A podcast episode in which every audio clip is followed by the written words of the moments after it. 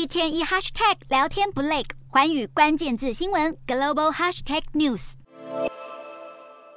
菲律宾最高法院在十号裁决，要废除跟中国与越南签署的南海油气探勘协议，这下菲中两国的相关合作可能又添变数。菲律宾总统小马可是不久前才到中国，根据协议来重启双方的油气开发协商。其实这项协议早在二零零五年就签署，到了二零零八年失效。然而当中针对外国独资公司参与菲律宾资源探勘这一点，最高法院却拖了整整十四年才宣布违宪，因而协议必须废除。法院也没解释为何拖这么久，审在小马可是推进非中合作后才做出裁决，令人格外怀疑。而菲律宾油气商股价应声下跌，本来就充满主权争议的南海能源问题，如今恐怕更加复杂化。